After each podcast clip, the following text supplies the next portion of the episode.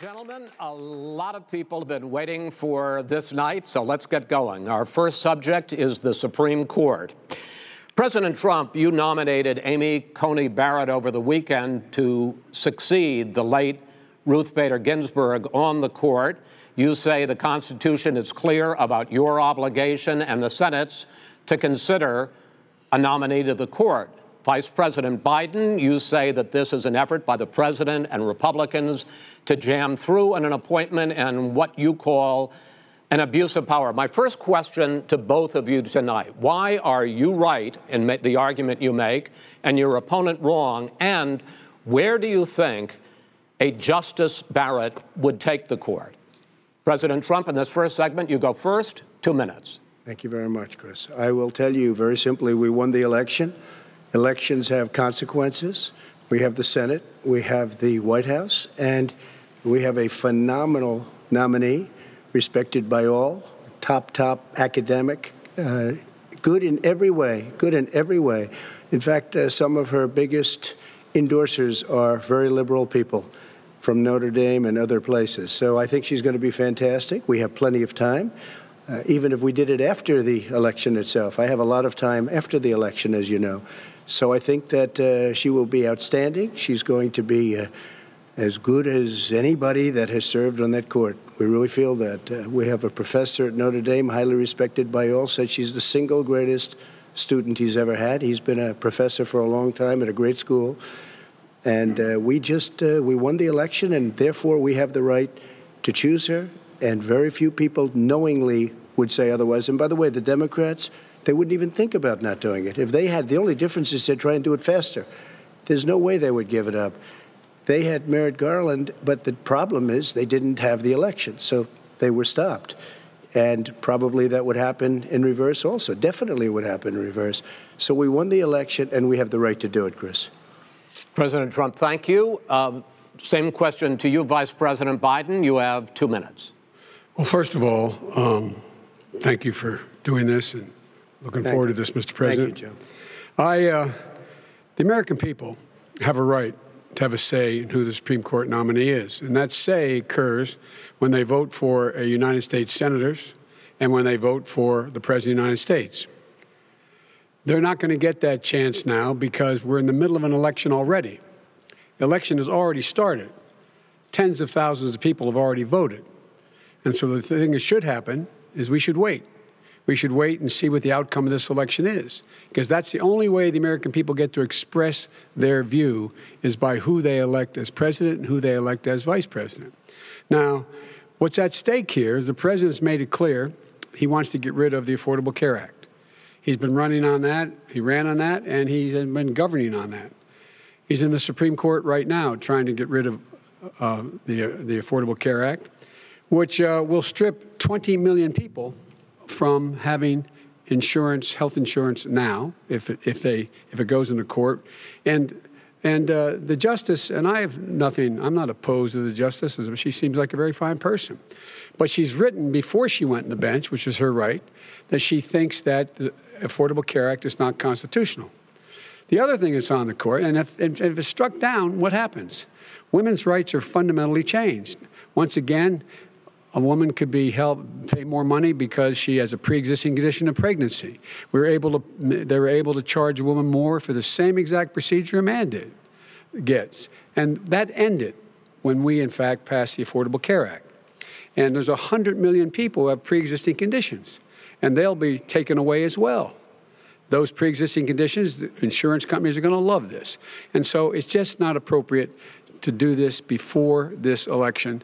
If he wins the election and the Senate is Democrat or Republican, then he goes forward. If not, we should wait until February. All right. There aren't 100 million people with pre existing conditions. As far as the say is concerned, the people already had their say. They, okay, Justice Ginsburg said very powerfully, very strongly, at some point, 10 years ago or so, she said a president and the Senate is elected for a period of time, but a president's elected for four years. We're not elected for three years. I'm not elected for three years. So we have the Senate, we have a president. He's elected to the next During election. that period of time, during that period of time, we have an opening. I'm not elected for three years. I'm elected for four years. The and the election's 100 started. people, Joe, the 100 million people is totally wrong. I don't know where you got that number. The bigger problem that you have is that you're going to extinguish 180 million people with their private health care that they're very? That's happy simply with. not true. Well, you're certainly going that. to socialist. You're going to This- socialist this is, we're, we're now into, gentlemen, we're now into open discussion. Open discussion. Open discussion. Yes, I agree. Go ahead, Vice President. Number White. one, uh, he, he knows that uh, what I proposed. What I proposed is that uh, we expand Obamacare and we increase it. We do not wipe any. And one of the big debates we had with 23 of my colleagues trying to win the nomination that I won were saying that Biden wanted to allow people to have private insurance still. They can. They do. They will under my proposal. It's not what you've said, But and it's not what your is- party has said. That is simply your party doesn't say it. Your party is wants to go socialist My medicine. party is and me. socialist Right healthcare. now, I am and the they're going to dominate Party. you, Joe. You know that. I am the Democratic Party right now. The platform of the Not Democratic Party Harris. is what I, in fact, approved of. What I approved of. Now, here's the deal. The deal is that it's going to wipe out pre-existing conditions. And by the way, the 20, the 200 million, the 200,000 people that have died on his watch, they're, how many of those have survived? Well, there's 7 million people that contracted COVID. What does it mean for them going forward if you strike down the Affordable Care Act? and Joe, you've had 308,000 military people dying because you couldn't provide them proper health care in the military. So don't tell me about that. I'm happy to talk about that. And this. if you were here, you, Look, it wouldn't be deal. 200, it would be 2 million people because you were very late on the draw. You Late didn't want the me to ban China, which was heavily infected. You didn't want me to ban All right, we're, gentlemen, Europe, we're, we- which no, was heavily Mr. President, You would have Mr. been much later, Joe. Mr. President, much later. Mr. President, You're talking about 2 million people. You're not gonna be able President, to as shut the him moderator, we are going to talk about COVID in the next segment, but, But go ahead. Let me finish. The point is that the president also is opposed to Roe v. Wade. That's on the ballot as well in the court, in the court. And so that's also at stake right now. And so the election is all You don't know it's on the ballot. I- Why is it on the ballot? Because because Why is you it on the ballot? It's not on the ballot. It's on the ballot in the I court. don't think so. In the court. Well, There's nothing happening there. Donald, would you And you just be don't know for a minute? her view on Roe v. Wade. You I don't, don't know her know. view. Well, all right. Let's all right. Let's talk. I would.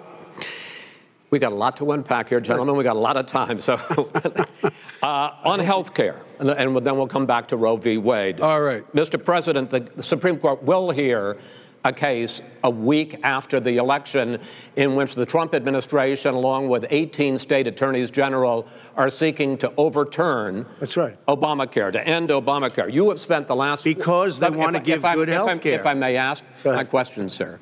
Good health care. Over uh, the last four years, you have promised to repeal and replace Obamacare, but you have never in these four years come up with a plan, a comprehensive plan Yes, to I replace Obamacare. Of course I have. Well, I'll I give got you an rid of the and individual finish, mandate. I'm going to give you an Excuse opportunity. me. I got rid of the individual mandate, which was a big not a chunk of comprehensive Obama. That is absolutely a big thing. That was That- the worst I part of Obamacare. sir, Chris, you're that was the debating him, worst part me. of Obama. Let me ask my question. Well, I'll. I'll ask Joe. I- I- I- the no, individual I- mandate was the most unpopular aspect of Obamacare. I got rid of it. I'd like and you we will protect Mr. people President, I'm the moderator of this debate, and I would like you to let me ask my question, and then you can answer Go your ahead. question. You, in the course of these four years, have never come up with a comprehensive plan to replace Obamacare, and just this last Thursday, you signed a largely symbolic executive order to protect people with pre existing conditions five days before this debate. So, my question, sir, is what is the Trump health care plan? Fine. Well, first of all, I guess I'm debating you, not him, but that's okay. I'm not surprised. Let me just tell you something that there's nothing symbolic. I'm cutting drug prices. I'm going with favored nations, which no president has the courage to do because you're going against big pharma.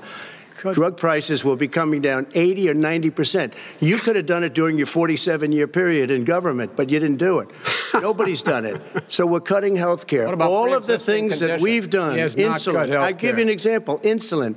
It's going to. It was destroying families, destroying people because I'm getting it for so cheap It's like water, you want to know the truth. So cheap. Take a look at all of the drugs that what we're doing, prescription drug prices. We're going to allow our governors now to go to other countries to buy drugs okay. because they fact, pay just a I, tiny fraction. As I say, this is open discussion. No, let but me this is about, big, let me, this you'll is be happy, big stuff. Sir, you'll be happy. I'm about to pick up on one of your points to ask the vice president, which is he points out that you would like to add a public option to Obamacare. And yes. the argument that he makes and other Republicans make is that that is going to end private insurance. It is and not. well, if I'm I can ask you the question, uh, it will not end. What your party pri- says, by the way. It will end private insurance and create a government takeover of health care. It does not. It's only for those people who are so poor they qualify for Medicaid they can get that free in most states, except governors who want to deny people who are poor Medicaid. Anyone who qualifies for Medicare would excuse me, Medicaid would automatically be enrolled in the public option. The vast majority of the American people would still not be in that option. Number one. Joe, you agreed with Bernie Number, Sanders, who's I, I far did, left, on the manifesto, we you, call it. Manifest, and that gives you socialized medicine. Look, hey, Are you I'm not going to listen to him. The fact of the matter is, I beat Bernie Sanders. Not by I'm, much. I, I, beat him a whole hell of a lot. I'm not here. I'm much. here standing facing Pocahontas you, would have left well, two days early. You, you would have lost every primary. All he knows how to on do Super is hurt. Tuesday. You got Look, very lucky. Here's the deal. I got very lucky. I'm going to get very lucky tonight as well. And tonight I'm going With to make what? sure because here's the deal. Here's the deal. The fact is that everything he's saying so far is simply a lie. I'm not here to call out his lies. Everybody knows he's a liar. But you, I just want to make sure. Joe, you're the liar. I, I, I, I want to make sure. You Graduated last in your class, not first in your class. Oh, I want to make Mr. sure. Mr. President, can you let him finish, sir? No, he doesn't know how to do that. He has, You'd be you know, surprised. You, you pick You'd be surprised. the Go ahead, wrong Joe. guy, Go the on, wrong go on, night Joe. at the wrong time. Listen, you agreed with Here's the Bernie deal. Sanders to the The manifesto. whole idea- Let, Now let you're him. disavowing it. There is no manifesto. Number Please one. let him speak, Mr. President. Number President. two. You just lost the left. Number two. I, I, You just lost the left.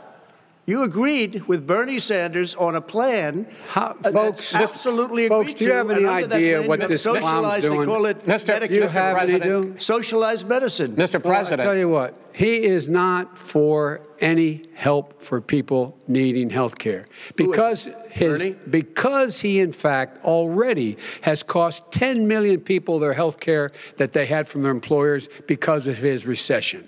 Number 1, number Oh, oh, 2, yeah, yeah. there are 20 million people getting health care through Obamacare now that he wants to take it away. He won't ever look you in the eye and say that's what he wants to do. Take it away. Oh, I want to give Number them better three, health care at a much lower price but- because and by the way, he Obamacare doesn't is know no how. good. He doesn't know how I've to do already that. fixed it. He has never I've offered already a fixed plan it to an extent. He has never done a as you single might thing. know, but probably don't. Uh, Gen- Obamacare Gentlemen, you is realize no if you're good, both Joe. speaking at the It's no same good, time, and it's too expensive. Let, let, let the president go ahead, sir. Obamacare is no good. We made it better. And I had a choice to make very early on. We took away the individual mandate. We guarantee pre existing conditions, but took away the individual mandate.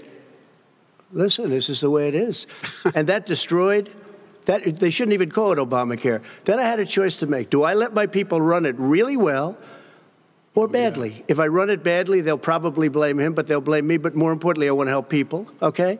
I said, you got to run it so well. That's what he's and I just for. had a meeting with them. They said the problem is no matter how well you run Obamacare, it's a disaster. It's too expensive. I got you. Premiums are too it. high, That's and it doesn't work. people- that's what so his people we said. we do no, want no, to get no. rid of it. I, we, it's Chris, we want to get rid of it. I understand it, sir, but I have to. I have to give better. you roughly equal time. Good. Please let the vice president talk. Good.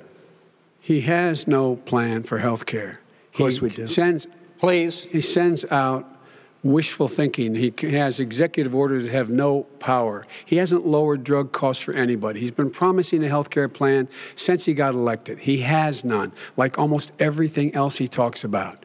He does not have a plan. He doesn't have a plan. And the fact is, this man doesn't know what he's talking about. All right. I have, one, I have one final question for you, Sure. uh, Mr. Vice President.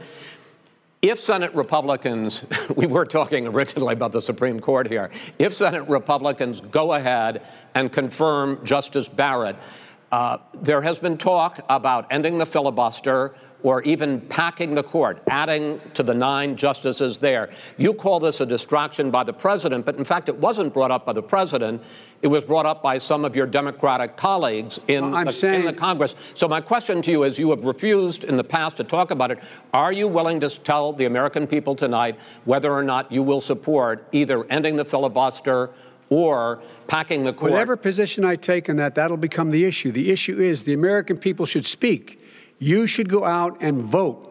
You're in voting now. Vote and let your senators know how you strongly you feel. Court? Let vote now. Are you pack the Make court? sure you, in fact, let people know you're a senator. I'm not going to answer the question Why because you answer that because question? the question is the question Supreme is Court justice the radical question, left. Will you who shut up, on, man? Listen, who is on your list, Joe? This Who's is on your so list? Right. Gentlemen, is, I think this we've is ended so this. He's going to pack the court. We have en- end, we're no, not no. going to give a list. We have ended this segment. We're going to move on to the second segment. That was really a pro- productive segment, wasn't it? Keep yapping, man. The people understand, Joe. they sure 47 years you've Jo- done nothing. They understand. Oh. All right. The second subject is COVID 19, which is an awfully serious subject. So let's try to be serious about it. We have had more than 7 million cases of coronavirus in the United States, and more than 200,000 people have died. Even after we produce a vaccine, experts say that it could be months or even years before we come back to anything approaching normal. My question for both of you is based on what you have said and done so far and what you have said you would do starting in 2021, why should the American people trust you more than your opponent to deal with this public health crisis going forward? In this case, the question goes to you first, sir. Two minutes uninterrupted. Good luck. 200,000 dead. As you said, over 7 million infected in the United States. We, in fact, have 5%, 4% of the world's population, 20% of the deaths. 40,000 people a day are contracting COVID. In addition to that, about between 750 and 1,000 people a day are dying. When he was presented with that number, he said, It is what it is. Well, it is what it is because you are who you are. That's why it is. The president has no plan. He hasn't laid out anything. He knew all the way back in February how serious this crisis was. He knew it was a deadly disease. What did he do? He's on tape as acknowledging he knew it. He said he didn't tell us or give people a warning of it because he didn't want to panic the American people. You don't panic. He panicked. In addition to that, what did he do? He went in and he we were insisting that the Chinese, the, the people we had on the ground in China should be able to go to Wuhan and determine for themselves how dangerous this was. He did not even ask Xi to do that. He told us what a great job Xi was doing. He said we owe him a debt of gratitude for being so transparent with us. And what did he do then? He then did nothing. He, he waited and waited and waited. He still doesn't have a plan. Wrong. I laid out Sir, back in March minutes. exactly so what we should be doing. And I laid out again in July what we should be doing. We should be providing all the protective gear possible. We should be providing the money the House has passed in order to be able to go out and get people the help they need to keep their businesses open, open schools that cost a lot of money. You should get out of your bunker and get out of the sand trap and get in, in your golf course and go in the Oval Office and bring together the Democrats and Republicans and fund what needs to be done now to save lives. So if Wait, we would have listened Wait, to you, You have two minutes, sir. if we would have listened to you, the country would have been left wide open. Millions of people would have died, not 200,000. And one person is too much. It's China's fault. It should have never happened. They stopped it from going in, but it was China's fault. And by the way, when you talk about numbers, you don't know how many people died in China. You don't know how many people died in Russia. You don't know how many people died in India. They don't exactly give you a straight count, just so you understand.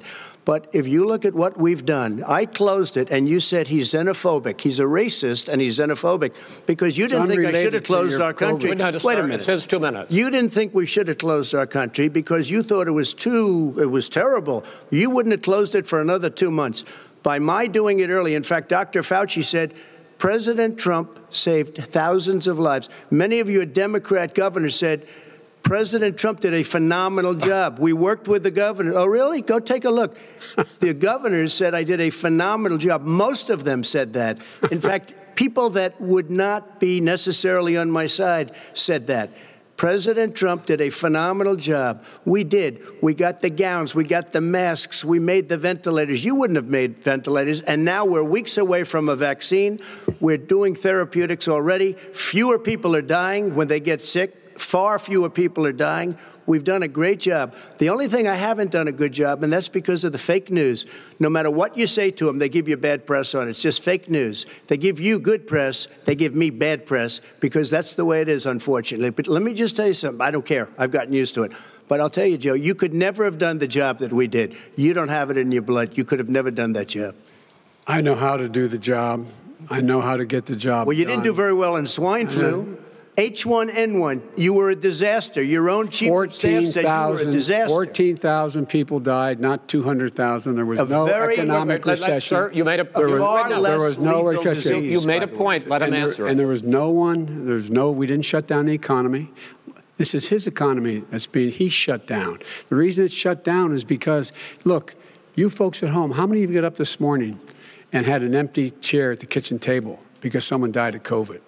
How many of you were in a situation where you lost your mom or dad and you couldn't even speak to them? You had a nurse holding a phone up so you could, in fact, say goodbye. You would have lost far How more many people. people? Far is- more people. And, you would have been and by the way, late. your own, You his, his behind me, own his own CDC director says we could lose as many as another 200,000 people between now and the end of the year. And he held up. He said, if we just wear a mask, we can save half those numbers. Just just a mask. And by the way, in terms of the the whole notion of a vaccine.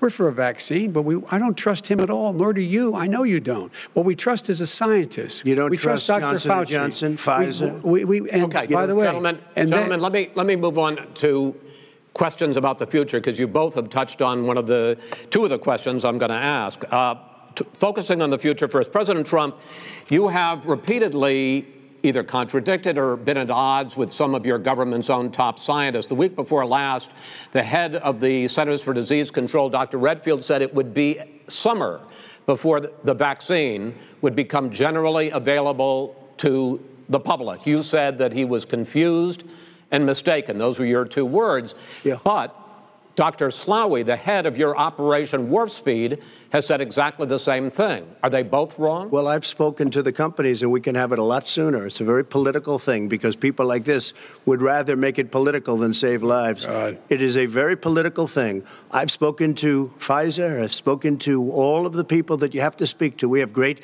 Moderna, Johnson and Johnson, and others. They can go faster than that by a lot.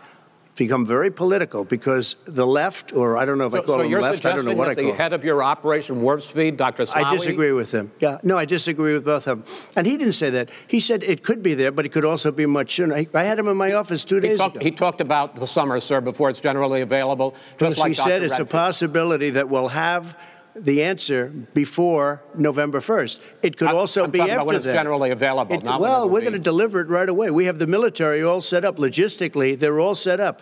We have our military that delivers soldiers, and they can do 200,000 a day. They're going to be This is delivering the the same vaccine. man It's who all told set you up. by Easter this would be gone away. By the warm weather, it'd be gone. Miraculous, like a miracle.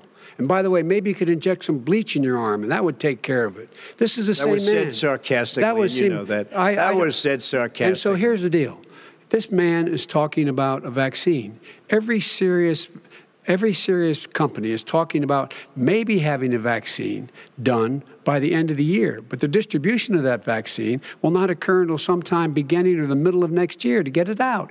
If we get the vaccine, and pray God we will. Pray God we will. Mr. Vice President, I want to pick up though. You'll have on the that- vaccine I, I, I want to pick that. up on this question though. You say the public can trust the scientists, but they can't trust President Trump. In fact, you said that again tonight. Your running mate, Senator Harris, goes further, saying the public health experts, quote, will be muzzled, will be suppressed. Given the fact that polls already show that people are concerned about the vaccine and are reluctant to take it, are you and your running mate, Senator Harris, contributing to that fear? No more than the question you just asked him. You pointed out. He puts pressure and disagrees with his own scientists. But you're saying Everybody you can't, or knows. Senator And- Harris is saying no, you can't trust the No, scientists. well, no, no, you can trust the scientists. He did, she didn't say that. You can't she, trust. she the, said that public health experts, quote, will be muzzled, will yes. be suppressed. Well, the, that's what he's going to try to do. But there's millions of scientists. There's thousands of scientists out there, like here at this great hospital, that don't work for him. Their job doesn't depend on him. That's not. They're the people. They're, and by I the spoke way, to the and Fauci- scientists that are in charge. By the way, they will have the vaccine very does- soon. Let him finish. do you believe for a moment what he's telling you in light of all the lies he's told you about the whole issue relating to COVID?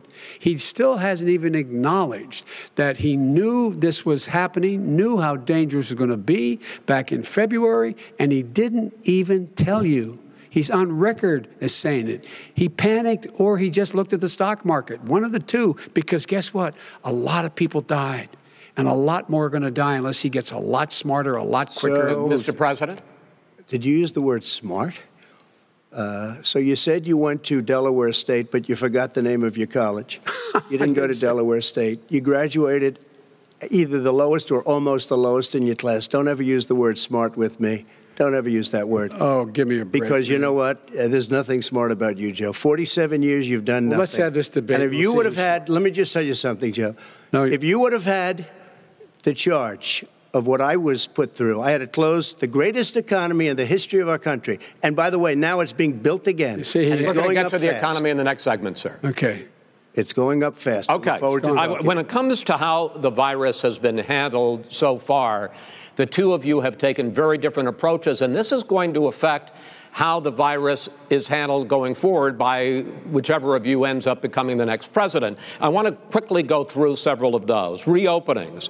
Vice President Biden, you have been much more reluctant than President Trump about reopening the economy and schools. Why, sir? Because he doesn't have a plan. If I were running, I'd know how, what the plan is. You've got to provide these businesses the ability to have the money to be able to reopen with the PPE as well as with the sanitation they need. You have to provide Tell that them to Nancy. Pelosi. To- well, he's just shush for a minute. Tell it to The- Nancy the- Pelosi and, Schumer, By the way, Chuck. Nancy Pelosi and Schumer, they have a plan.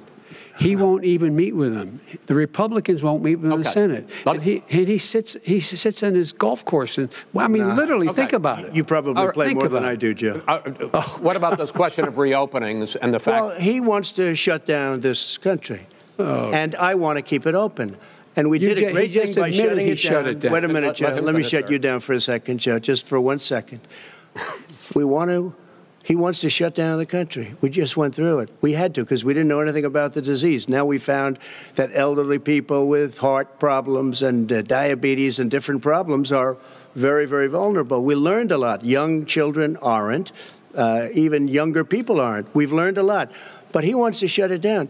More people will be hurt by continuing. If you look at Pennsylvania, if you look at certain states that have been shut down, they have Democrat governors all. One of the reasons they're shut down is because they want to keep it shut down until after the election Oh, on yeah. I wanna- November I want to 3rd. move on to another because subject. it's a I want to move on to threat. another I've subject. gotta But respond. those, I- I but wanna those move- states, gentlemen, I those wanna states are not subject. doing well that are shut I- down Which is right gotta now. now. respond to Uh, that. President to shut Trump, down you have country. begun to increasingly question the effectiveness of masks as a disease preventer. And in fact, recently you have cited the, the issue of, of waiters touching their masks and touching plates.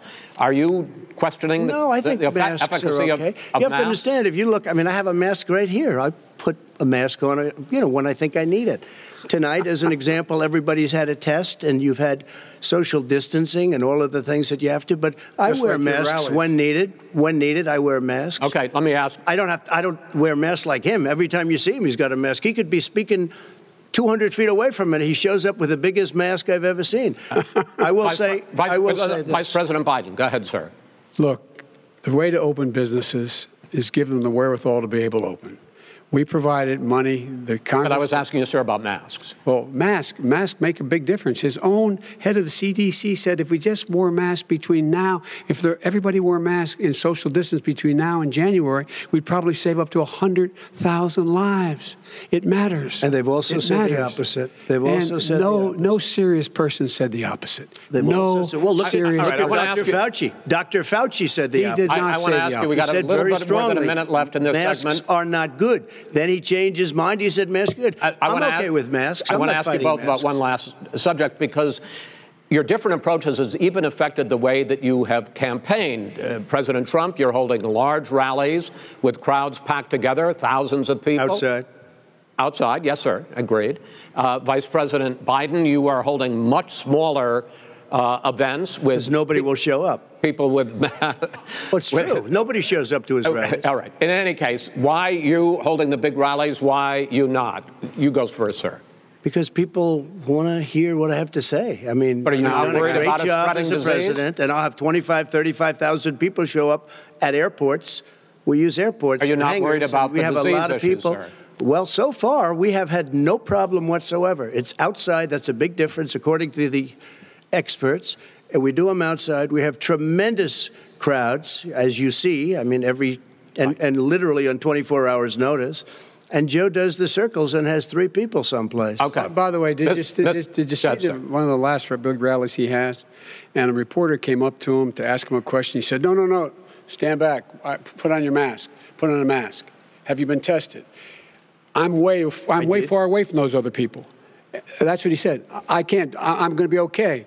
He's not worried about you. He's not worried about the people out there breathing in one another. We've had no negative effect. jowl. No, negative effect. We've Come had on. no negative effect, and we've Well- had 35, 40,000 All right. Do you people want at these rallies. Just Yes. quickly finish up because I want to move on to our next. Yes, I would. He's been totally irresponsible the way in which he has handled the, the social distancing and people wearing masks, basically encouraged them not to. All right. Ben, he's a fool on this. If you could get the crowds, you would have done the same thing. But you can't. Nobody cares. Gentlemen, can we move on Nobody to the eco- cares. gentlemen? Can we move on to the economy? Yes. The economy is, I think it's fair to say, recovering faster than expected from the shutdown. Much This- faster. In the second quarter, the unemployment rate fell to 8.4 percent last month. The Federal Reserve says the hit to, to growth, which is going to be there, is not going to be nearly as big as they had expected. President Trump, you say we are in a V-shaped recovery. Uh, Vice President Biden, you say it's more of a K shape. What difference does that mean to the American people in terms of the economy? President Trump, in this segment, you go first. So we built the greatest economy in history. We closed it down because of the China plague. When the plague came in, we closed it down, which was very hard psychologically to do. He didn't think we should close it down, and he was wrong.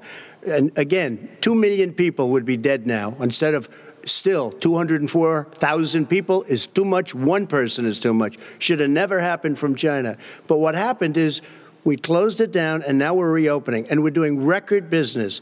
We had 10.4 million people in a four month period that we've put back into the workforce. That's a record the likes of which nobody's ever seen before. And he wants to close down the, he will shut it down again. He will destroy this country. You know, a lot of people between drugs and alcohol and depression, when you start shutting it down, you take a look at what's happening in some of your Democrat run states where they have these tough shutdowns. And I'm telling you, it's because they don't want to open it. One of them came out last week, you saw that. Oh, we're going to open up on November 9th. Why November 9th? Because it's after the election. They think they're hurting us by keeping them closed. They're hurting people. People know what to do. They can social distance, they can wash their hands, they can wear masks, they can do whatever they want. But they got to open these states up.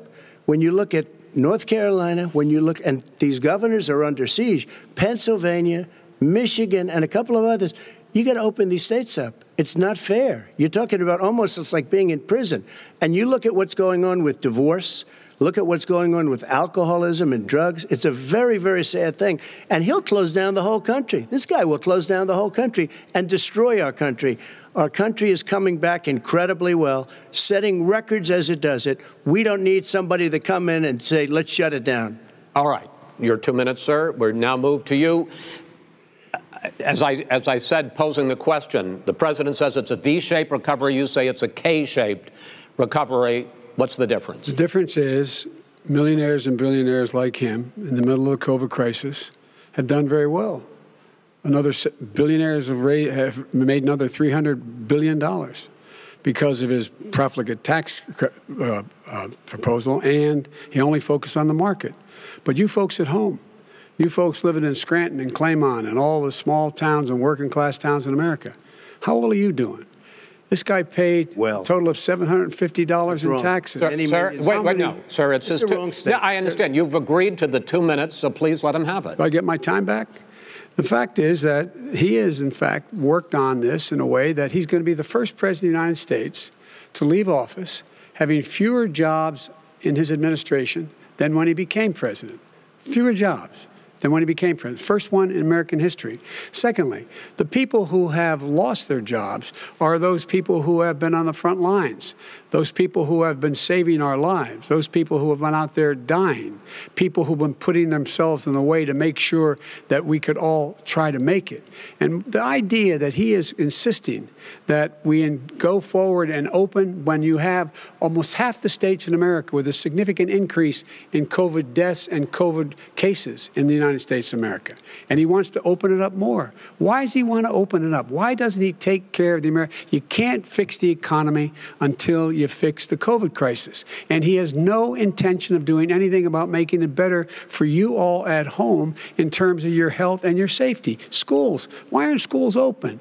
Because it costs a lot of money to open them safely. You know, they, they were going to give, his administration was going to give the teachers and school students masks. And then they decided, no, couldn't do that because it's not a national emergency. Not a national emergency. They've done nothing to help small businesses. Nothing. They're closing.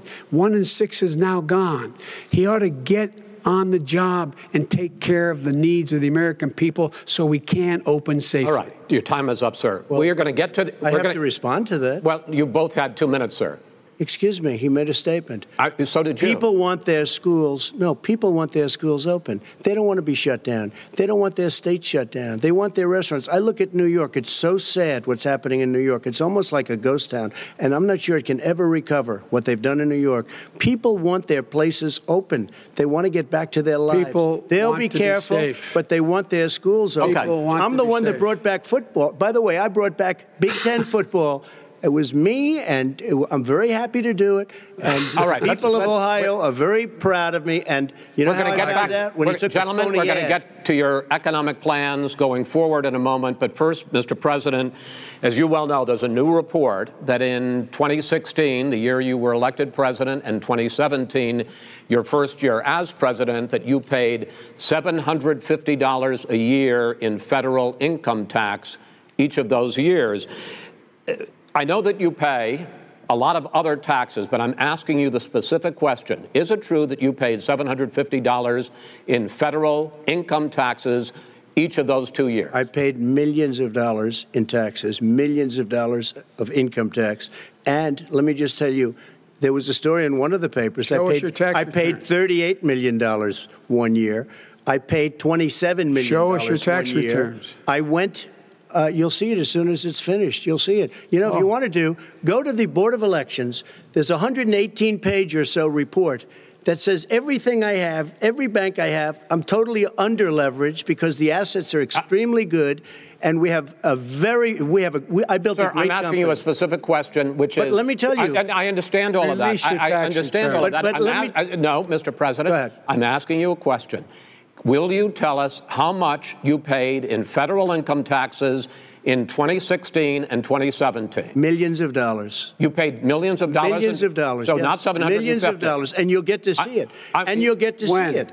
But let me just tell you, Chris, let me just tell you something that it was the tax laws. I don't want to pay tax. Before I came here, I was a private developer. I was a private business people. Like every other private person, unless they're stupid, they go through the laws, and that's what it is. Uh, he passed a tax bill that gave us all these privileges for depreciation and for uh, tax credits. We build a building and we get tax credits like the hotel on Pennsylvania Avenue. You get okay. a massive, which, by the way, was given to me by the Obama administration, if you can believe that.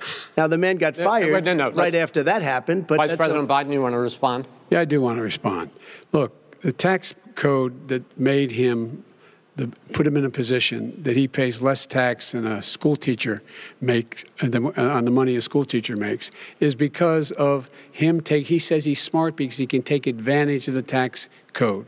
And he does take advantage of the tax code. That's why i'm going to eliminate the trump tax cuts. And we're going to we're, i'm going to eliminate those tax okay. cuts and make sure that we invest in the people who in fact need the help people out there need help. But why didn't you do it over 20, uh, the no, last no, 25 wait, years? No, because you weren't president. Didn't you do it over because the you weren't president years? screwing no, no, things no. up. You were a senator. And You're by the way, worst you president vice- America has ever had. Hey, hey, Come Joe, on. let me let me just tell you, Joe. I've done more in in 47 months. I've done more than you've done in 47 years, Joe.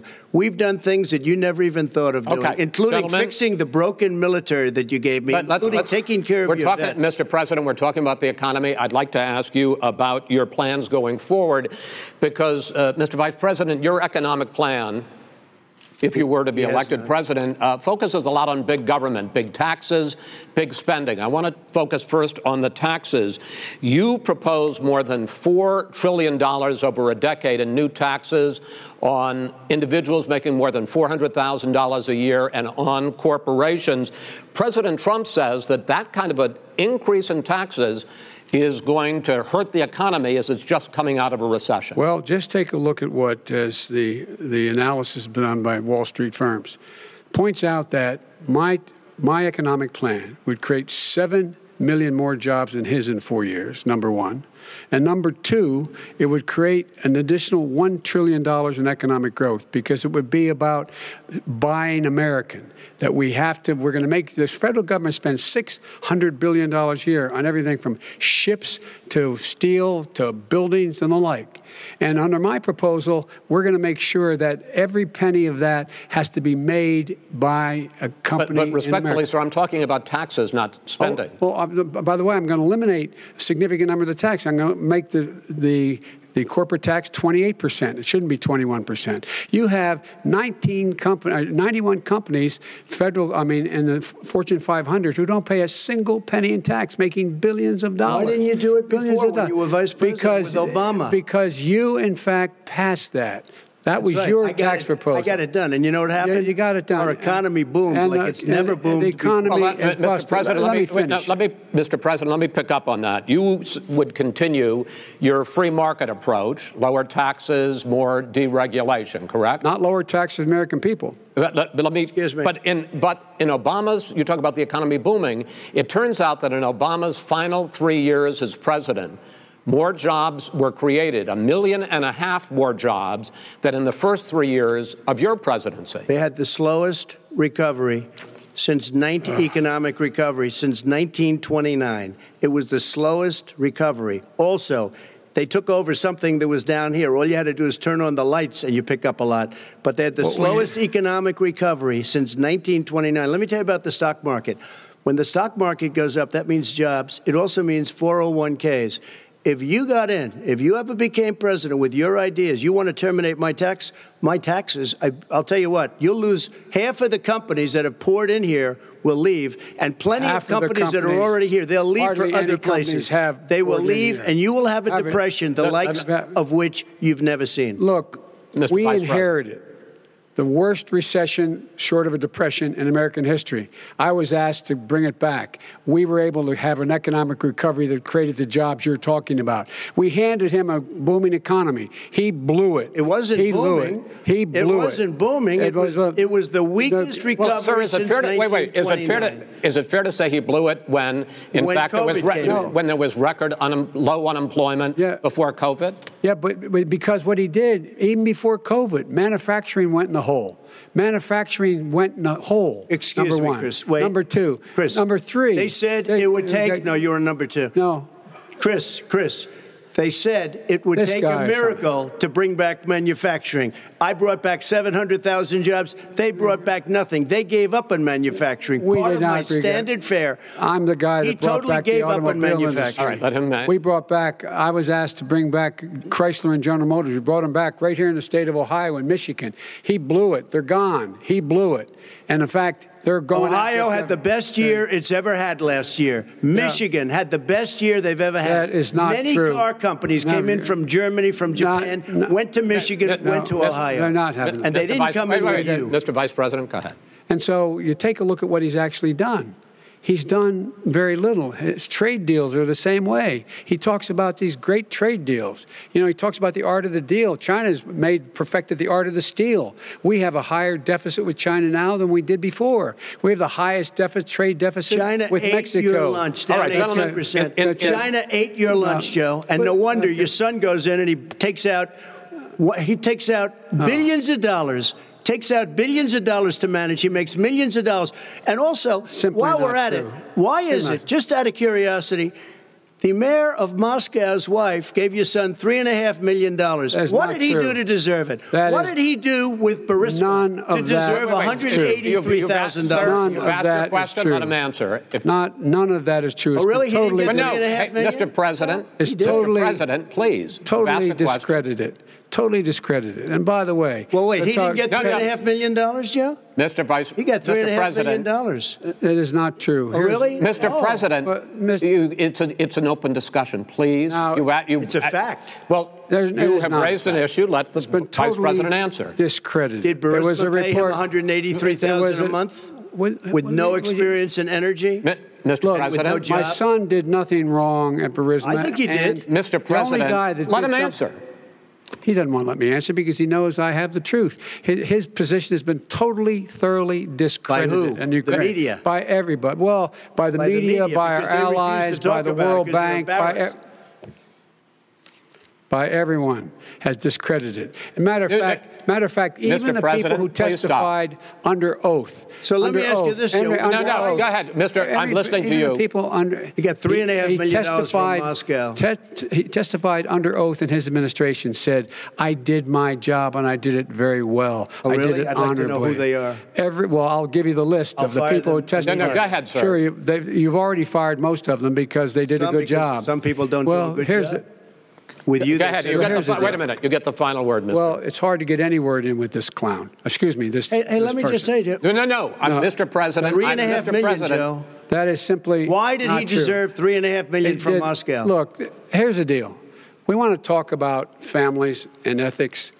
I don't want to do that. I mean, his family we could talk about all night. His family's my already. family, No, no, no, let my family already lost wrote- a fortune by coming down ahead. and helping us with Go ahead, government. And that's Every- such a they're right that's here. a- Mr. that's President. such a Every great. single one of them lost This a is not about my family or his family. It's about your family, They the didn't American collect three and a people. half million He doesn't. nothing. That's not true. It doesn't want to talk about what you need. You, the American people. It's about you. That's what we're talking about here. All right, that's the, end of the, here. that's the end of the segment. We're, taken the mov- money. we're moving on. There's- He didn't take them. Well, Vice it's a very- President, ex- Chris, no, can I be honest? It's a very important Try to be question. honest. No, I- he I- stood I- up. No, he stood I- up, I- the answer to the question is no. Ukraine, No, I, sir. with a billion Sir, dollars if you that don't get rid is of absolutely you know what, you're, wait, not stop. You're on true. tape You're, doing it. You're going to have tape. True. gentlemen.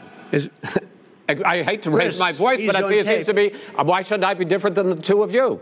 So here's the Got deal. good point. We have f- fi- six segments. We have ended that segment. We're going to go to the next segment. In that segment, you each are going to have two uninterrupted moments. In those two uninterrupted minutes, Mr. President, you can say anything you want. I'm going to ask a question about race, but if you want to answer about something else, go ahead. But we, we, I think that the country would be better served if we allowed both people to speak with fewer interruptions. I, I'm appealing to you, sir, to do that. Well, and him too. Well, frankly, you've been doing more interrupting Well, that's all right, but he does plenty. Well, less than, sir, less there's than plenty. No, less than you have. Let's please continue on. The issue of race. Vice President Biden, you say that President Trump's response to the violence in Charlottesville three years ago, when he talked about very fine people on both sides, was what directly led you to launch this run for president. Oh, yeah, sure.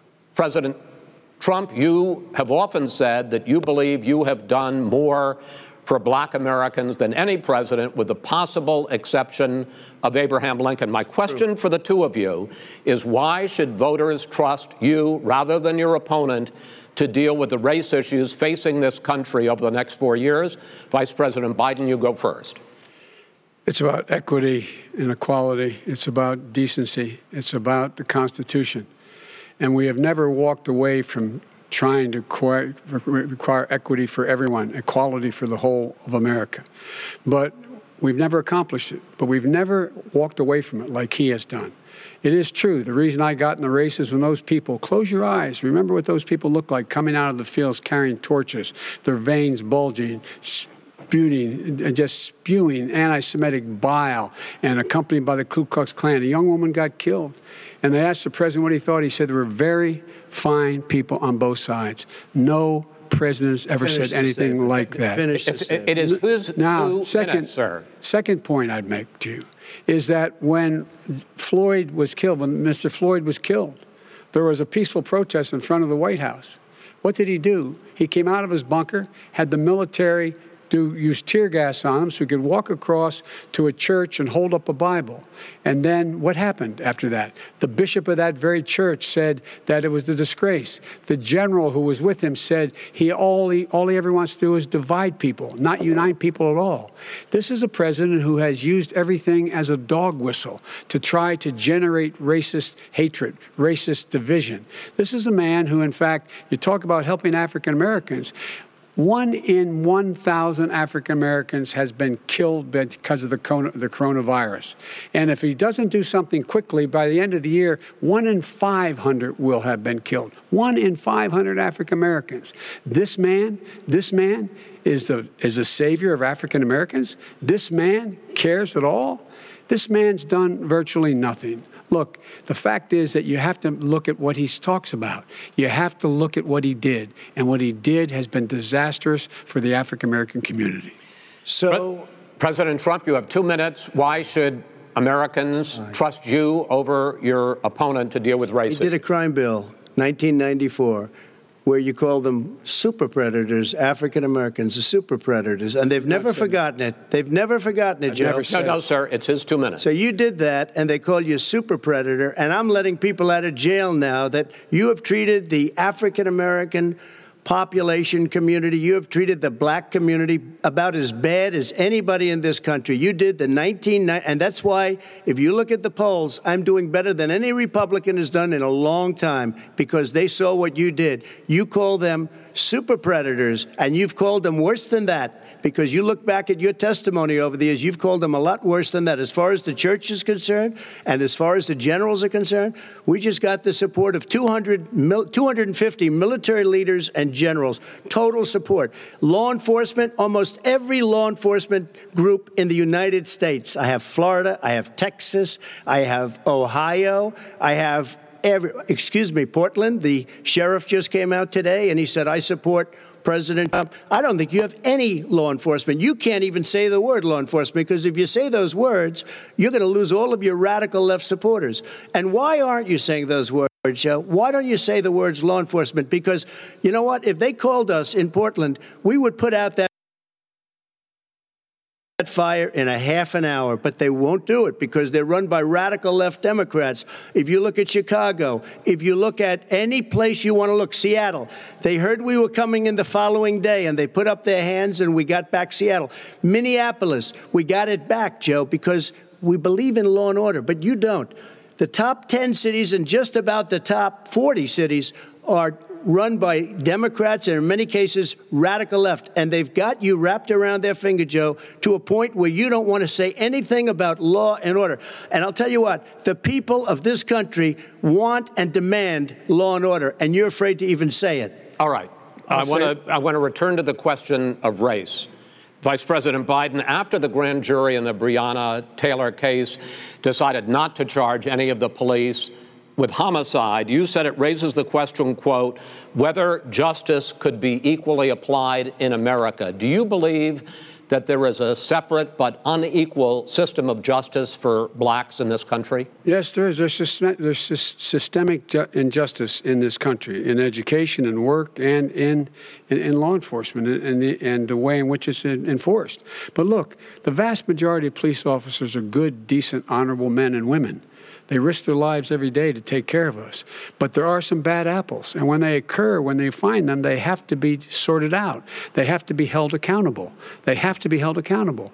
And what I'm going to do as President of the United States is call a, a, together an entire group of people at the White House well, everything from the civil rights groups to the police officers, the police chiefs, and we're going to work this out. We're going to work this out so we change the way in which we have more transparency in when these things happen. These cops aren't happy to see what happened to, to, to George Floyd. These co- cops aren't happy to see what happened to Breonna Taylor. Most don't like it. But we have to have a system where people are held accountable. When, and by the way, violence in response is never appropriate. Never appropriate. Peaceful protest is. Violence is never appropriate. All right. Ms. What is peaceful President- protest? When they run through the middle President- of a town Trump- and burn down President your stores Trump, I- and kill people President all over Trump- the place, That and you say not peaceful, peaceful protest? President no, Trump, it's I'm not not, but asking- you say it is. President Trump, I'd like to continue with the issue go of ahead, race. I promise we're going to get to the issue of law and order Please. in a moment. Fine. This month, your administration uh, directed federal agencies to end racial sensitivity training that addresses white privilege or critical race theory. Why did you decide to do that, to end racial sensitivity training? And do you believe that there is systemic racism in this country, sir? I ended it because it's racist. I ended it because a lot of people were complaining that they were asked to do things that were absolutely insane, that it was a radical uh, revolution that was taking place in our military, uh, in our schools. All over the place, and you know it, and so does What- everybody what- what else. is radical, and he would know. What is oh, radical totally about racist. racial sensitivity training? If you were a certain person, you had no status in life. It was sort of a reversal. And if you look at the people, we were paying people hundreds of thousands of dollars to teach very bad ideas and frankly very sick ideas. And and really they were teaching people to hate our country. And I'm not going to do that. I'm not going to allow that to happen. We have to go back to the core values of this country. They were teaching people that our country is a horrible place, it's a racist place, and they were teaching people to hate our country. And I'm No not going to allow that to happen. Vice President Biden? Nobody's doing that. He's just, he's Oh, the you- racist. you just don't know. Here's the deal. I, I know a lot more about You this don't than he know. Let him finish. The fact is that there is racial insensitivity. People have to be made aware of what other people feel like, what what insults them, what is demeaning to them.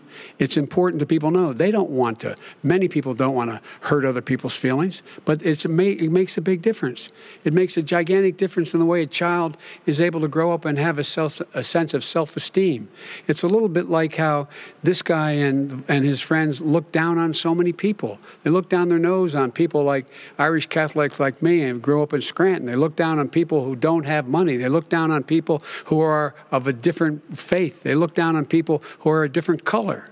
In fact, we're all Americans. The only way we're going to bring this country together is bring everybody together. There's nothing we cannot do if we do it together. We can take this on and we can defeat racism Vice in America. President, I mean President Trump, sir. During the Obama Biden administration, there was tremendous division.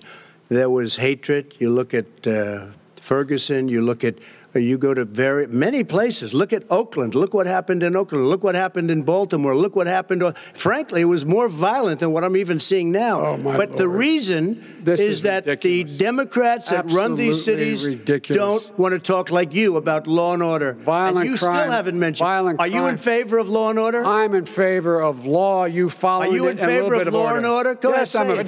You Everybody's asked a question, let him finish. Law and order. lose Law and order. let him. Law and order with justice, where people get treated fairly.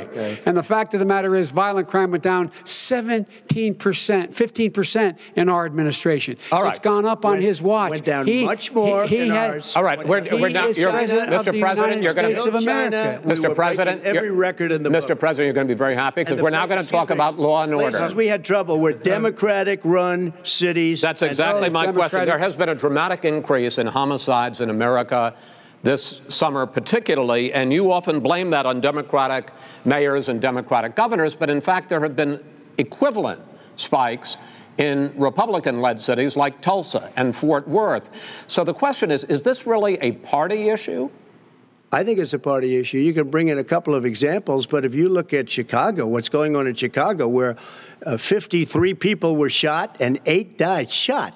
If you look at New York, where it's going up like nobody's ever seen anything, the numbers are going up 100, 150, 200 percent uh, crime. It's, Republican it is cities. crazy what's going on, and he doesn't want to say law and order because he can't, because he'll lose his radical left supporters, and once he does that, it's over with. But if he ever got to run this country and they ran it the way he would want to run it, we would have We would our suburbs would be gone. By the way, our suburbs would be gone, and you would see problems like you've He never would seen. know a suburb unless he took a wrong turn. Oh, I know suburbs He would not. so much I was better. Wait, wait, raised. go- go. I was, Wait a minute. I was So raised in the suburbs. This is not 1950. All these dog whistles and racism don't work anymore. Suburbs are by and large integrated. There's many people today driving their kids to soccer practice and/or to uh, black and white and Hispanic in the same car as there have been any time in, in the past. What's what really is a threat to the suburbs and their safety is his failure to deal with COVID. They're dying in the suburbs. His failure to deal with the environment. They're being flooded.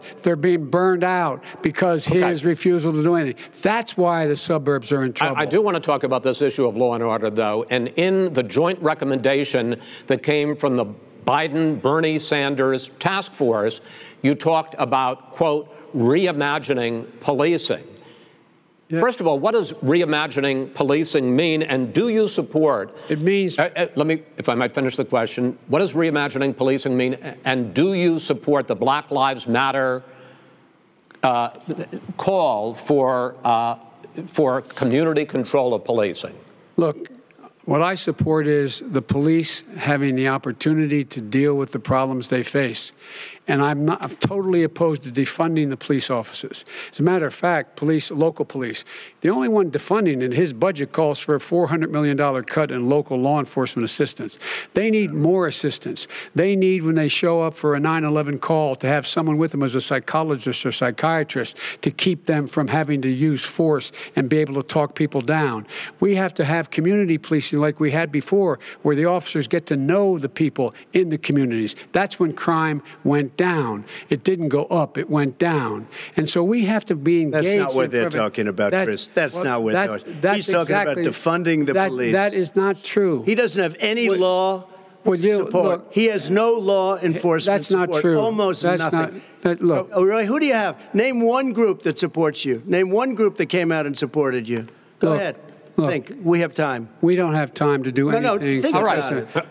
Look, Name folks, one law folks, enforcement group that came I out think, and I think gentlemen, I think I'm going to I'm going to take back the There moderator's role, and, I want, and I want to get to another subject, which is the issue of protests in many cities that have turned violent. In Portland, Oregon, especially, we had a, more than 100 straight days of protests. Which I think you would agree. You talk about peaceful protests. Many of those turned We're into riots. Mr. Vice President, you say that people who commit crimes should be held accountable. The question I have, though, is as the Democratic nominee, and earlier tonight you said that you are the Democratic Party right now, have you ever called the Democratic mayor of Portland or the Democratic governor of Oregon and said, hey, you got to stop this, bring in the National Guard, do whatever it takes, but you stop the days and months of violence in Portland? I don't hold public office now. I am a former vice president. I've made it clear. I've made it clear in my public statements that the violence should be prosecuted. It should be prosecuted, and anyone who commits it. But you've never called for the people, He's uh, the, the leader. Excuse me, sir. You have never called for the leaders in Portland and in Oregon to call Because and bring they- in the National Guard and knock Well, off a hundred days of riots. They can, in fact, take care of it if he just stay out of the way. Oh, Look here. oh, really? Here, oh, really? Here's the But thing. let- no, I sent sir, in no, the wait, I U.S. asked him a Marshals to get the killer No, of the that- young man in the middle of the street. They shot him, and Right. for three Mr. days, President uh, Trump, it's just- Portland President wouldn't do anything. I had to send in the U.S. Marshals. President They took care of business. Go ahead, and, sir. and by the way, you know, his own former spokesperson said, you know, riots and chaos and violence help his cause. That's what this is all about. I don't know who said that. I do. Who? I think it, Kellyanne Conway. I don't think she said that. She said that. And so here's the All right. But here's the point. Go the ahead, point sir. is that that's what he is keeps trying to rile everything up. He doesn't want to calm things down. Instead of going in and talking to people and saying, let's get everybody together, figure out how to deal with this. What's he do? He just pours gasoline in the fire constantly, And- every single solitary Okay, time. and, and to end this, button up this segment. I'm going to give you a minute to answer, sir.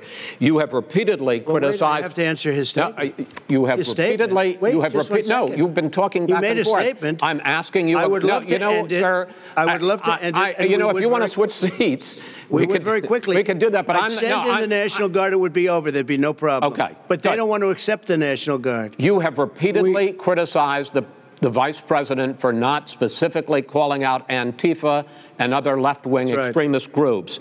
But are you willing tonight to condemn white supremacists and militia groups Sure. and to say that they need to stand down and not add to the violence in a number of these cities, as we saw in Kenosha and as we've seen in Portland? Sure, are you I'm willing prepared to, do specifically that, but do it? Well, I go would ahead, say sir. I would say almost everything I see is from the left wing, not from the right wing. So what are you- what are you- what are you saying? I'm, I'm willing to do anything. I want to see Well, peace. then do it, sir. Say it. Do it. Say it. Do you want to call him?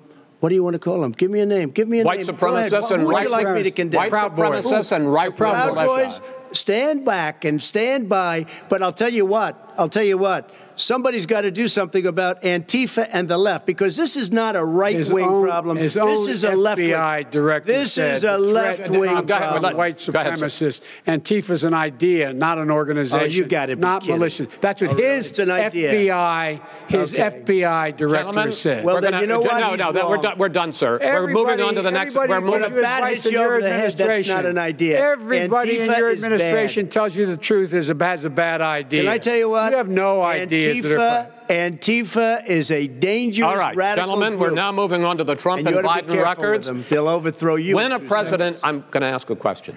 When the president seeks a second term, it is generally a referendum on his record. But Vice President Biden, you like to quote one of your dad's sayings, which is, "Don't compare me to the Almighty." Compare me to the alternative. And in this case, sir, you are the alternative. Looking at both of your records, I'm going to ask each of you why should voters elect you president over your opponent? In this segment, President Trump, you go first, two minutes. Because there has never been an administration or president who has done more than I've done in a period of three and a half years. And that's despite the impeachment hoax. And you saw what happened today with Hillary Clinton, where it was a whole big con job. But despite going through all of these things, where I had to fight both flanks and behind me and, uh, and above, there has never been an administration that's done what I've done the greatest before COVID came in, the greatest economy in history, lowest employ, unemployment numbers. Everything was good. Everything was going. And by the way, there was unity going to happen. People were calling me for the first time in years. They were calling and they were saying, it's time maybe. And then what happened? We got hit, but now we're building it back up again.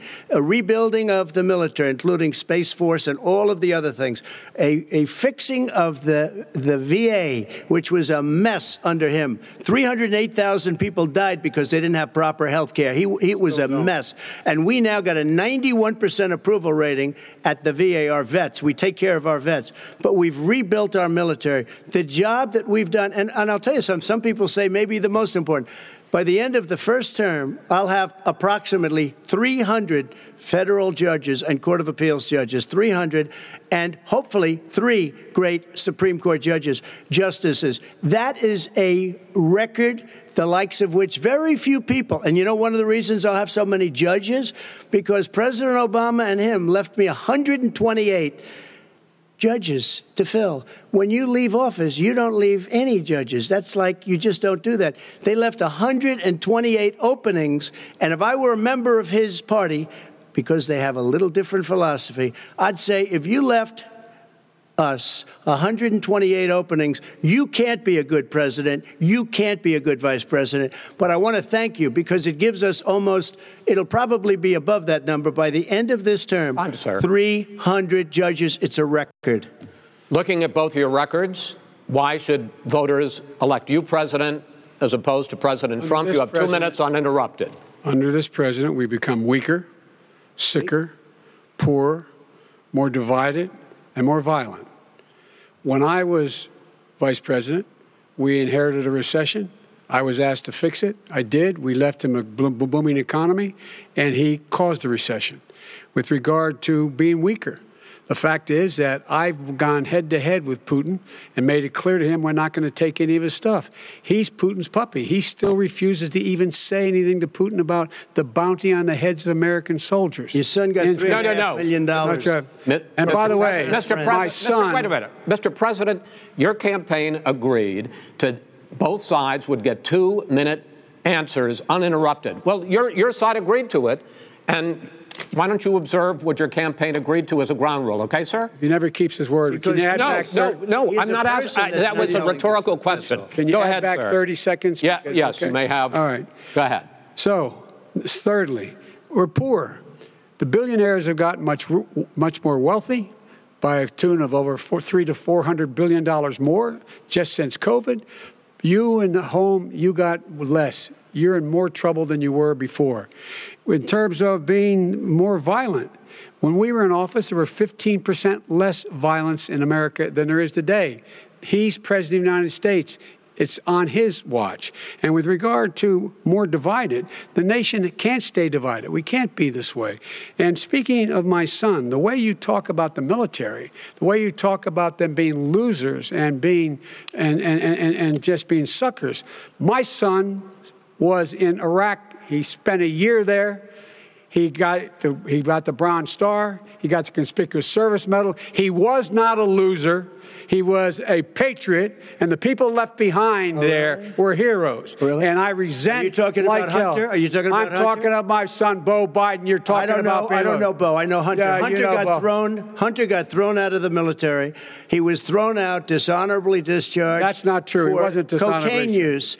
And he didn't have a job until you became vice president. Once you None of became that vice president, true. he made a fortune in Ukraine, in China, in Moscow, That is simply and various not other places. true. He my made a son, fortune. My son, and he didn't have a job. My son, like a lot of people, like a lot of people we know at home, had a drug problem. He's overtaken it. He's he's he's fixed it. He's worked on it, and I'm proud of him. But why I'm was he proud of given my tens son. of millions All of right. But he wasn't given All right. tens of millions was of dollars. given tens is of totally millions of that's dollars. been totally President Trump, discredited. you've already, we've already been through. totally already- discredited. We've, both, we've already been through this. I think the American people would rather hear about more substantial So subjects. Well, you know, as the moderator, sir, I'm going to make a, I know, a but when judgment somebody call here. gets three and a half million Okay, dollars great. from the Let's mayor talk of about- Moscow, let's talk about- not I think true. it's a terrible that thing. report is totally Why did he get it? discredited. I, I, I Mitt think, Romney on that committee said it wasn't worth taxpayers' Gen- money. That report it was written for political reasons. You know, I'd like to talk about climate change. so would I. Okay. The forest fires in the West are raging now. They have burned millions of acres. They have displaced hundreds of thousands of people. When state officials there blame the fires on climate change, Mr. President, you said, I don't think the science knows. Over your four years, you have pulled the U.S. out of the Paris Climate Accord. You have rolled back a number of Obama environmental records. What do you believe about the science of climate change, and what will you do in the next four years to confront it? I want crystal clean water and air. I want beautiful, clean air. We have now the lowest carbon. If you look at our numbers right now, we are doing phenomenally. But I haven't destroyed our businesses. Our businesses aren't put out of commission. If you look at the Paris Accord, it was a disaster from our standpoint. And people are actually very happy about what's going on because our businesses are doing well. As far as the fires are concerned, you need forest management in addition to everything else.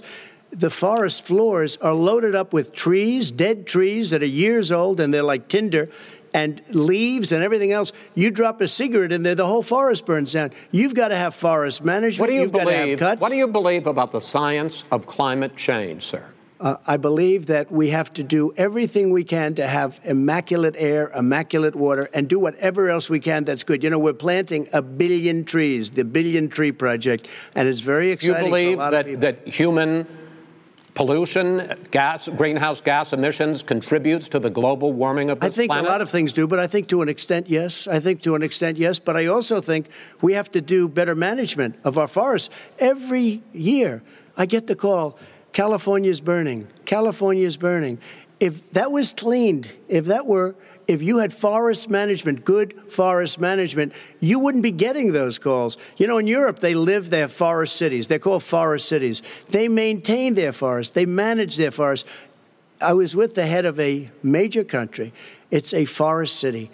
He said, Sir, we have trees that are far more, they, they ignite much easier than California. There shouldn't be that problem. I spoke with the governor about it. I'm getting along very well with the governor. But I said, you know, at some point, you can't every year have hundreds of thousands of acres of land just burned to the ground. Sir, That's burning down because of a lack of but management. sir, if you believe in the science of climate change, why have you rolled back the Obama clean power plan, which limited carbon emissions in power plants. Why have you relaxed? Because it was driving energy prices through the sky. Why have you relaxed fuel economy standards that are going to create more pollution from cars? Well, not trucks? really, because what's happening is the car is much less expensive and it's a much safer car, and you're talking about a tiny difference. And then what would happen, because of the cost of the car, you would have at least double and triple the number of cars purchased. We have the old slugs out there that are 10, 12 years old. If you did that, the car would be safer. It would be much cheaper by three thousand five hundred dollars. In California, they've simply no, but you would take a lot of cars off the market because people would be able to afford a car. Now, uh, so and by the way, we're going to see how that turns out. But a lot of people agree with me. Many people the car has gotten so expensive because they have computers all over the place for an extra little bit okay. of gasoline. And, the, not... and, and, and I'm okay with electric cars too. I think I'm all for electric cars. I've given big incentives for electric cars. But what they've done in California is just all crazy. Right. Vice President Biden, I'd like you to, to respond to the president's climate change record. But I also want to ask you about a concern. You proposed $2 trillion in green jobs. You talk about new limits, not abolishing, but new limits on fracking, ending the use of fossil fuels to generate electricity by 2035, and zero net emission of greenhouse gases by 2050. The president says a lot of these things would tank the economy and cost millions of jobs. He's absolutely wrong, number one. Number two, if in fact, when, when our, during our administration, the Recovery Act, I was able to, I was in charge, able to bring down the cost of renewable energy to cheaper than or as cheap as coal and gas and oil. Nobody's going to build another uh, uh, coal fired plant in America. No one's going to build another oil fired plant in America. They're going to move to renewable energy, number one. Number two, we're going to make sure that we are able to take the federal fleet and turn it into a fleet that's run on their electric vehicles. Making sure that we can do that, we're going to put 500,000 charging stations and all of the highways that we're going to be building in the future.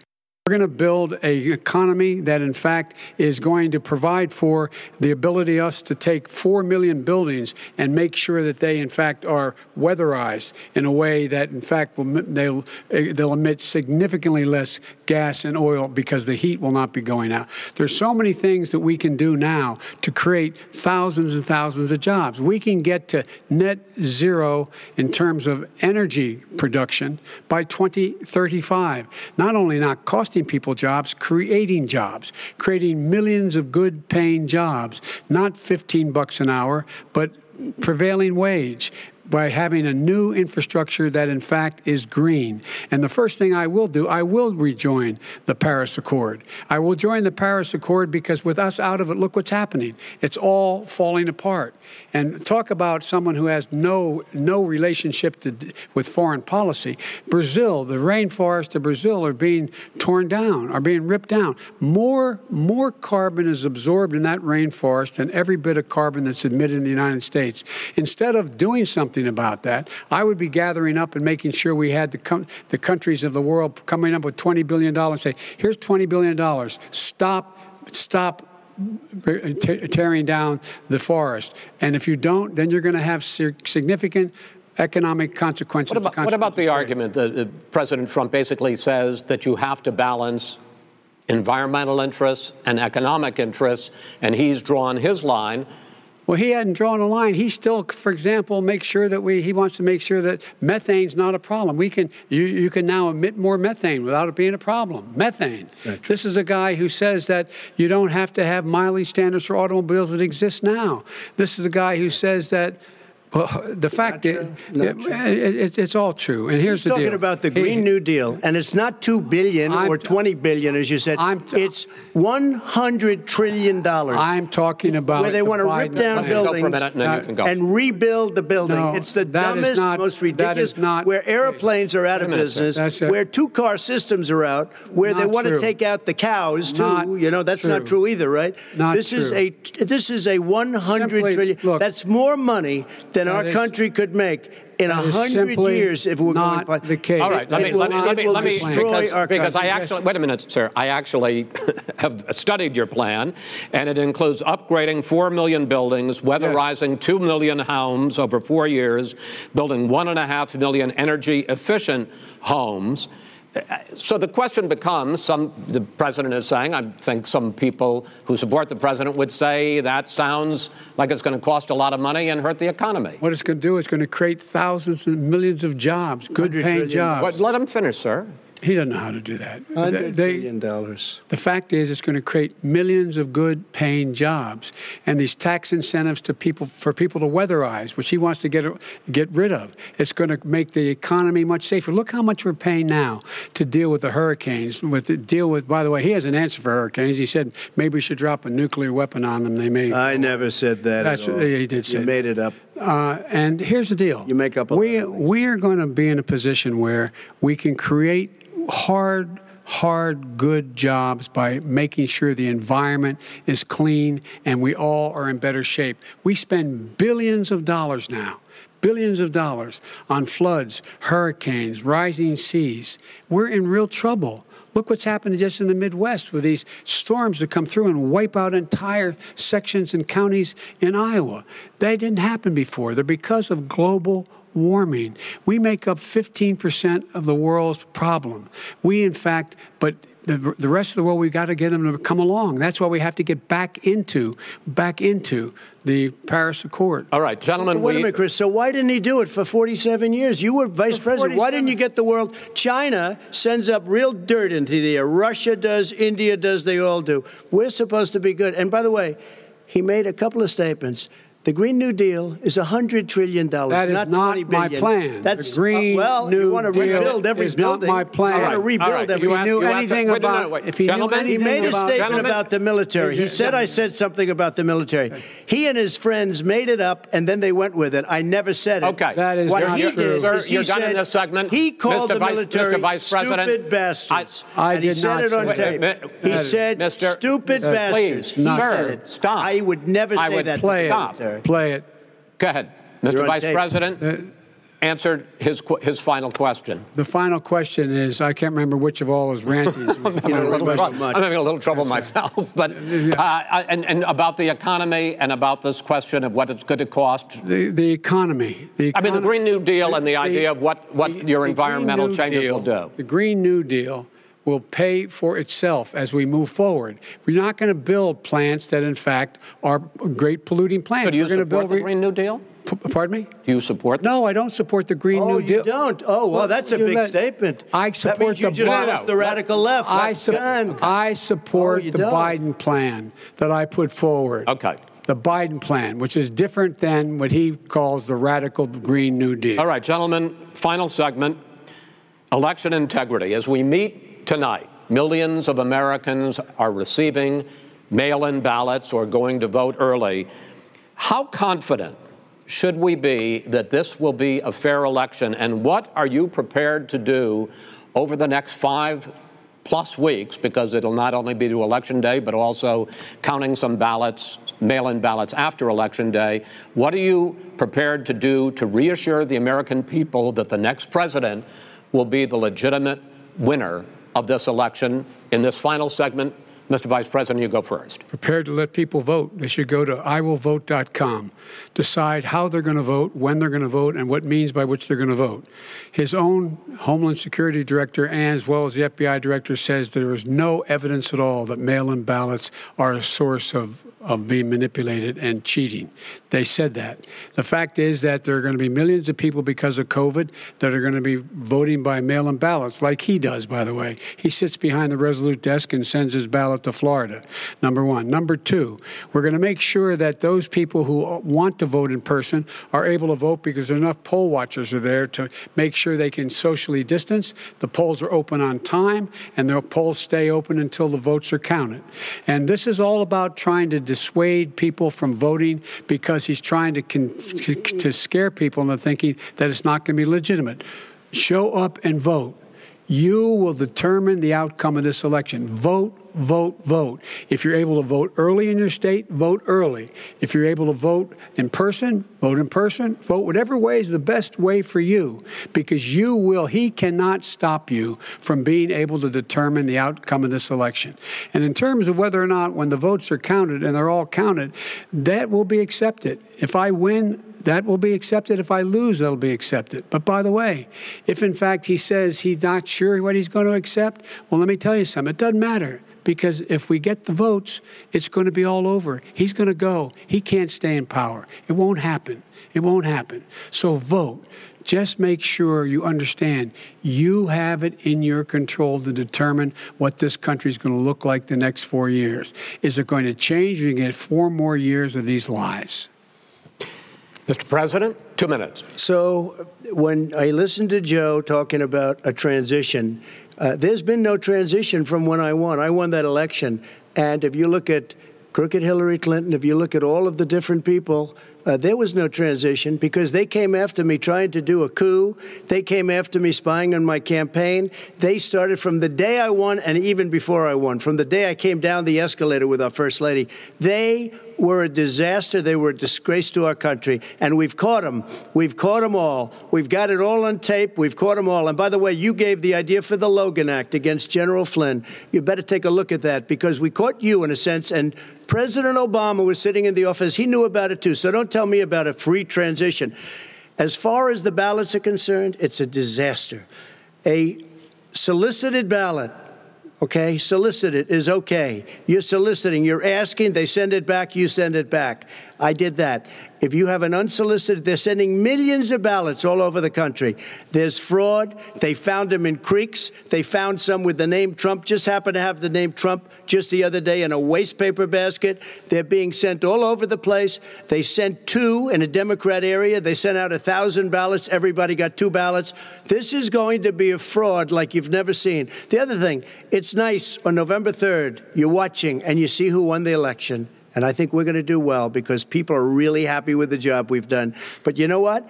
We won't know. We might not know for months because these ballots are going to be all over. Take a look at what happened in Manhattan. Take a look at what happened in New Jersey. Take a look at what happened in Virginia and other places. They're not losing 2%, 1%, which, by the way, is too much. An election could be won or lost with that. They're losing 30 and 40%. It's a fraud and it's a shame. And can you imagine where they say, uh, you have to have your ballot in by November 10th. November 10th. That means that's seven days after the election, in theory, should have been announced. Okay. We have major no, states time, with that. Sir, all run by Democrats. Two minutes is two minutes. All you're, run you're, by you're, Democrats. It's President a, Trump. It's a rigged I, election. I, I, you're going to be able to continue. You have been charging for months that mail-in balloting is going to be a disaster. You say it's rigged, yes. that it's going to lead to fraud. But in 2018, in the last midterm election, 31 million people voted mail-in voting. That was a quarter, more than a quarter of all the voters that year cast their ballots by mail. Now that millions of mail-in ballots have gone out, what are you going to do about it? And are you counting on the Supreme Court, including a Justice Barrett, to settle any dispute? Yeah, I, th- I, think I'm counting on them to look at the ballots. Definitely, I don't think. Well, I hope we don't need them in terms of the election itself. But for the ballots, I think so. Because what's happening is incredible. I just heard, I read today, where at least 1% of the ballots for 2016 were invalidated. They they take them. We don't like them. We don't like them. But they what are you throw them do about it? There right. are millions of ballots going out what right you now, do what is you, you go do? and vote. You do a solicited ballot, no, no, and that's I'm okay. Not, I know or you go and vote. I'm asking you about the fact that millions of people you go and vote. you go and No, vote but like they is, like they used to the in the old millions of people- You either do, Chris, a solicited ballot where you're sending it in, they're sending it back, and you're sending. They have mailmen with lots of it. Did you see what's going on? Take a look at West Virginia. Mailmen selling the ballots.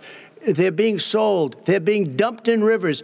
This is a horrible thing for our country. There is no- This is not. there is no This is not going to end well. There is Okay. no This is not Vice- going Vice to President end well. Biden- Five states fact, have had mail-in sir. ballots for the last decade or more. Five, including two Republican states.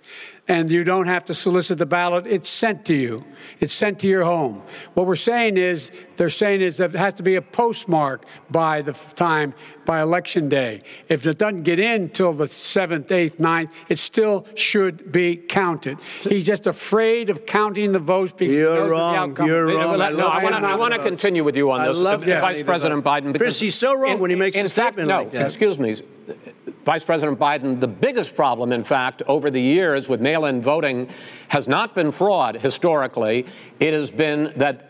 Sizable numbers, sometimes hundreds of thousands of ballots are thrown out because they have not been properly filled out, or there is some other irregularity, or they missed the deadline. So the question I have is Are you concerned that the Supreme Court, with a Justice Barrett, will settle any dispute? I'm concerned that any court would settle this because here's the deal. When you, when you file, when you get a ballot and you fill it out, you're supposed to have an affidavit. If you didn't know, you have uh, someone say that this is me. You should be able to, if in fact you can verify that's you when the before the ballot is thrown out, that's sufficient to be able to count the ballot because someone made a mistake and not uh, dotting the correct I. Who they voted for, testify, say who they voted for, say it's you. That is totally legitimate. All right. Excuse me, Fin- no, no, no. when you I have, a final- 80 I- ballots Gentlemen, I have a final sent in question. and swamping I- I- the system, you- you- you- you- know it can't be done. You know it can't, and already All there's right, been so now- fraud. Mail deception. service Final- delivers wait a minute, gentlemen. in the final question pieces of is mail a day. in million eight ballots. states. We can keep talking. It's- it's in eight a states, disgrace. election workers are prohibited, currently by law, eight states, from even beginning to process ballots, even take them out of the envelopes and Yes. flatten them until election day. That means that it's likely, because there's going to be a huge increase in mail in balloting, that we are not going to know on election night who the winner is, that it could be days, it could be weeks. Could be months. Until we find out who the, the, the new president is. So I. f- First for you, sir. Finally, for the for the vice president, I hope neither of you will interrupt the other. Will you urge your supporters to stay calm during this extended period, not to engage in any civil unrest? And will you pledge tonight that you will not declare victory until the election has been independently certified? President Trump, you I'm go urging my supporters to go into the polls and watch very carefully because that's what has to happen. I am urging them to do it. As you know, today there was a big problem. In Philadelphia, they went in to watch. They were called poll watchers, a very safe, very nice thing. They were thrown out. They weren't allowed to watch. You know why? Because bad things happen in Philadelphia, bad things. And you- I am urging. I am urging my people. I hope it's going to be a fair election. If it's a fair You're election, what? I am 100% on board. But if I see tens of thousands of ballots being manipulated, I can't go along with that. And I'll tell what- you what, what does that from mean, a common sense, Does that mean I'll you're you tell what your it means. people to take to it the means street? you have a fraudulent election. You're And sending you out gonna do? Million what would you ballots. They're not. They're not equipped to. These people aren't equipped to handle it. Number one. Number two. Okay. They cheat. They cheat. Hey, they found ballots in a waste paper basket three So- days ago, and they all had the name All right. military ballots. They were military. They all had the name Trump on them. Vice President You think Biden, that's good? and Vice President Biden, final question for you. Will you urge your supporters to stay calm while the vote is counted? And will you pledge not to declare victory until the election is independently certified? Yes, and here's the deal. We count the ballots, as you pointed out. Some of these ballots in some states can't even be opened until election day. And if there's thousands of ballots, going to take time to do it. And by the way, our military, they've been voting by ballots for since the end of the Civil War, in effect. In effect. And that's and that's what's happen, going to happen. Why was it not? Why is it for them somehow not fraudulent? It's the same process. It's honest. No one has established at all that there is fraud related to mail in ballots, that somehow it's a fraudulent process. It's already been established. It's a- Take a look at Carolyn And, uh, Maloney's I- I race asked in Manhattan. you, you had an opportunity Look to at respond. Carolyn Maloney. Go ahead. They have no idea what Vice happened. President Biden, go ahead. He has no idea what he's talking about. Here's the deal. The fact is, I will accept it, and he will too. You know why? Because once the winner is declared after all the, all the ballots are counted, all the votes are counted, that'll be the end of it. That'll be the end of it. And if it's me, in fact, fine. If it's, if it's not me, I'll support the outcome. And I'll be a president not just for the Democrats, I'll be a president for Democrats and Republicans. And this guy, I want to in see an honest Okay. ballot count. Gentlemen, We- you say that's the end of it? This is the I end of this debate? Honest ballot count. We're going to leave he it does there. Too. Uh, to be continued as in more debates as we go on. Uh, President Trump, Vice President Biden, it's been an interesting hour and a half. I want to thank you both for participating in the first of three debates that you have agreed to engage in. We want to thank Case Western Reserve University and the Cleveland Clinic for hosting this event. The next debate, sponsored by the Commission on Presidential Debates, will be one week from tomorrow, October 7th, at the University of Utah in Salt Lake City. The two vice presidential nominees, Vice President Mike Pence and Senator Kamala Harris, will debate at 9 p.m. Eastern that night. We hope you watch. Until then, thank you and good night. Thank you. Thank you.